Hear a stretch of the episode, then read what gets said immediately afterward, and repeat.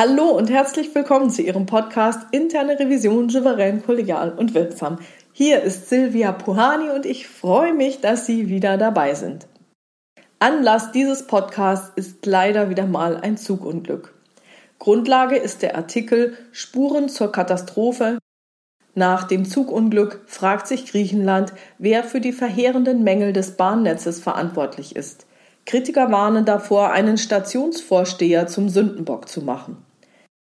Der Artikel erschien in der SZ vom 3. März 2023 und wurde von Tobias Zick geschrieben. Hier der Artikel in Auszügen. Griechenland erlebt gerade ein nationales Trauma. Mindestens 46 Menschen sind gestorben beim schwersten Zugunglück in seiner Geschichte, als in der Nacht zum Mittwoch bei voller Fahrt ein Personen- und ein Güterzug zusammenstießen. Die Tragödie geschah nahe der Stadt Larissa auf dem Weg zwischen Athen und Thessaloniki. Yannis Xantopoulos, Mitglied des Rettungsteams, sagte, der Einsatz sei der schlimmste seines Lebens. Es waren so viele junge Männer und Frauen. Es fühlte sich an, als würden wir unsere eigenen Kinder aus den Trümmern ziehen. Unter den Passagieren im Intercity waren viele Studierende, die von einem langen Ferienwochenende zurückkehrten. Verkehrsminister Konstantinos Karamanlis erklärte am Mittwoch, kurz nachdem er den Unglücksort besucht hatte, seinen Rücktritt. Wenn so etwas Schreckliches passiert, können wir nicht einfach weitermachen, als sei nichts geschehen. Er sprach von jahrelangen Missständen im griechischen Staat und seinem politischen System, die zu dem Unfall geführt hätten. Die Suche nach Ursachen hat jetzt eine erhitzte politische Debatte ausgelöst.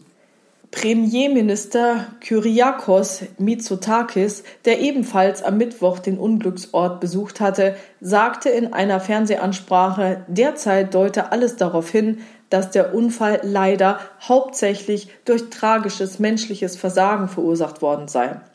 Der 59-jährige Stationsvorsteher von Larissa einem wichtigen Bahnknotenpunkt wurde nach dem Unglück festgenommen. Die Staatsanwaltschaft erhob gegen ihn Anklage wegen fahrlässiger Tötung und Körperverletzung. Bei einer ersten Vernehmung soll er Medienberichten zufolge ausgesagt haben, er habe per Schalter einen Gleiswechsel veranlasst, das System habe jedoch nicht darauf reagiert. Später hieß es, er habe seinen Fehler eingestanden und solle am Samstag einem Untersuchungsrichter vorgeführt werden. Der Intercity war, obwohl die Strecke zweigleisig ausgebaut ist, auf dem linken Gleis unterwegs, auf dem ihm mit hoher Geschwindigkeit der Güterzug entgegenraste.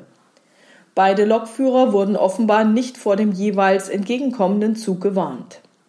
Wie das Investigativportal Inside Story berichtete, hatte es auf der Strecke bis ins Jahr 2011 ein funktionierendes elektronisches Leitsystem gegeben. Doch dann fiel es an immer mehr Stellen aus – weil massenweise freiliegende Kupferkabel gestohlen wurden.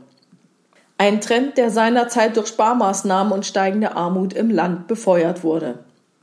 Nach 2017 sollte das System rund erneuert werden, doch dies hat sich immer wieder verzögert, etwa weil es zu Gerichtsstreitigkeiten um die Auftragsvergabe kam. Kritiker warnen nun davor, den Stationsvorsteher als Sündenbock vorzuführen. Nach Recherchen von Tassos Teloglu, einem Journalisten von Inside Story, hatte der 59-Jährige bis zum Jahr 2010 bei dem damals noch staatlichen Bahnunternehmen OSE gearbeitet als Kofferträger. Im Rahmen des Reformprogramms, das die Troika aus EU-Kommission, Europäischer Zentralbank und Internationalem Währungsfonds Griechenland auferlegt hatte, musste die Bahn wie auch andere Staatsunternehmen Personal abbauen. Der Mann wurde an eine andere Dienststelle versetzt. Eine Schule, in der er für die Ausgabe von Büchern zuständig war. Im Herbst des vorigen Jahres wechselte er zurück zur Bahn.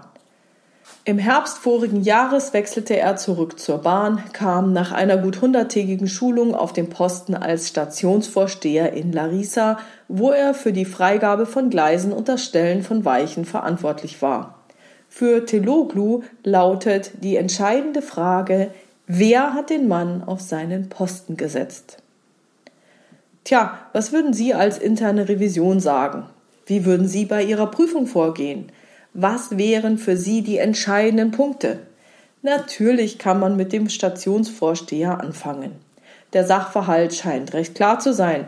Bei einer ersten Vernehmung soll der Stationsvorsteher ausgesagt haben, er habe per Schalter einen Gleiswechsel veranlasst, das System habe jedoch nicht darauf reagiert. Später hieß es, er habe seinen Fehler eingestanden. Hat dieser Mann einen Fehler gemacht? Ja, er war nicht sehr gebildet. Ja, es war in der Nacht. Nur weil dieser Mann vermutlich über eine geringe Bildung verfügte, bedeutet dies noch lange nicht, dass er unzuverlässig war. Eventuell kann man ja technisch nachvollziehen, ob er einen Fehler begangen hat oder ob das System nicht auf den von ihm eingeleiteten Gleiswechsel reagiert hat. Doch meiner Meinung nach kommt es nicht unbedingt darauf an, ob es nun ein tragisches menschliches Versagen war oder nicht. Es ist wahrscheinlich auch nicht relevant, wer den Stationsvorsteher auf diesen Posten gesetzt hat. Es gab eine Schulung und die Aufgabe hört sich zwar verantwortlich an, aber nicht so schwierig an. Das Problem ist, dass das System es zugelassen hat, dass an dieser Stelle ein manueller Eingriff möglich war und dass ein manueller Fehler nicht durch die Technik entdeckt wurde.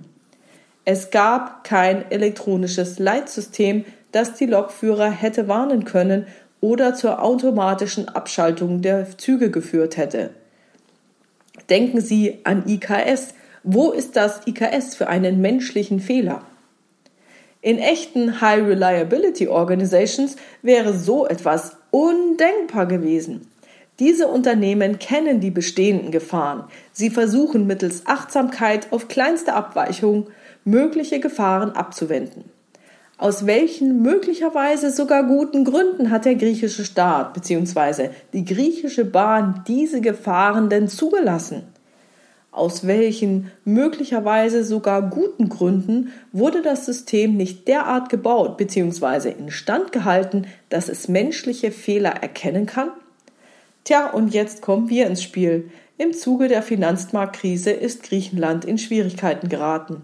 Es konnte seine Schulden nicht mehr zurückzahlen. Das hätte dem Euro geschadet.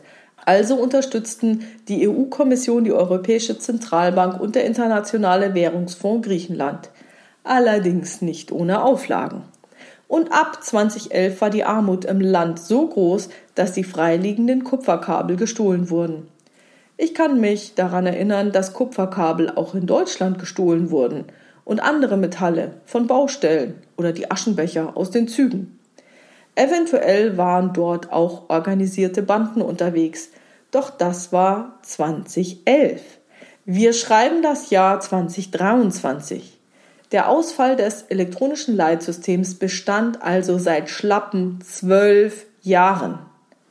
Nach 2017 hätte das elektronische Leitsystem erneuert werden sollen, doch es gab immer wieder Verzögerungen. Unter anderem, weil es zu Gerichtsstreitigkeiten um die Auftragsvergabe kam. Wenn wir das als interne Revision bemängelt hätten, dann höre ich die Revisionspartner schon antworten, es ist doch noch nie was passiert. Tja, und wenn dann mal was passiert, dann ist es menschliches Versagen. Ich gebe zu, mich nervt das.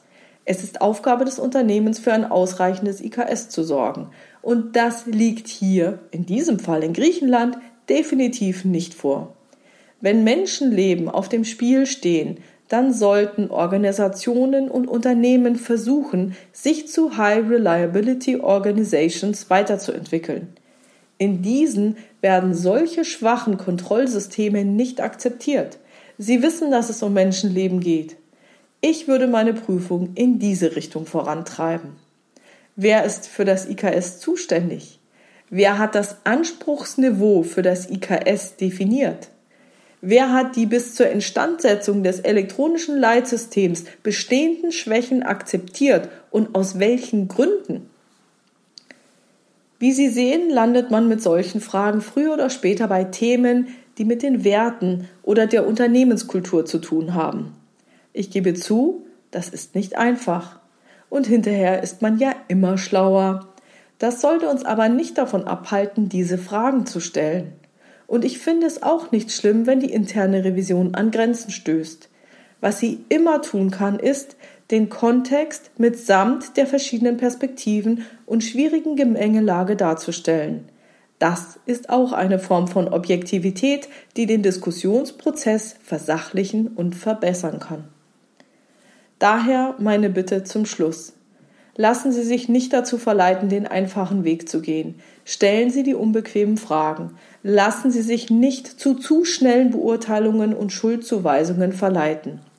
Blicken Sie, gerade bei Schadenfällen, unbedingt immer auf die Kontextbedingungen und fragen Sie sich, wie die von Ihnen erhobenen Kontextbedingungen dazu beigetragen haben können, den Schadenfall zu ermöglichen oder zu verhindern.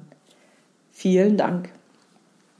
Ja, das war's schon wieder für heute. Ich freue mich über Ihre Ideen, Gedanken und Kommentare auf meiner Webpage oder in der LinkedIn-Gruppe Interne Revision souverän, kollegial und wirksam unter dem Post zu diesem Podcast. Vielen, vielen Dank. Ja, Sie wissen ja, Sie können meinen Newsletter abonnieren auf www.puhani.com oder Sie können mir Mitteilungen schicken per Mail an info@puhani.com oder über das Kontaktformular auf meiner Webpage www.puhani.com. Wenn Sie Ihre E-Mail-Adresse hinterlassen, kann ich Ihnen antworten. Ansonsten, wenn Sie es anonym lassen wollen, lassen Sie Ihre E-Mail-Adresse einfach weg. Wenn es Ihnen gefallen hat, dann erzählen Sie anderen Revisoren von diesem Podcast und vielen, vielen, vielen, vielen Dank für Ihre Rückmeldungen. Bleiben Sie dran und hören Sie gerne wieder rein in Ihren Podcast Interne Revision souverän, kollegial und wirksam. Mein Name ist Silvia Puhani und ich wünsche Ihnen erfolgreiche Prüfungsprozesse.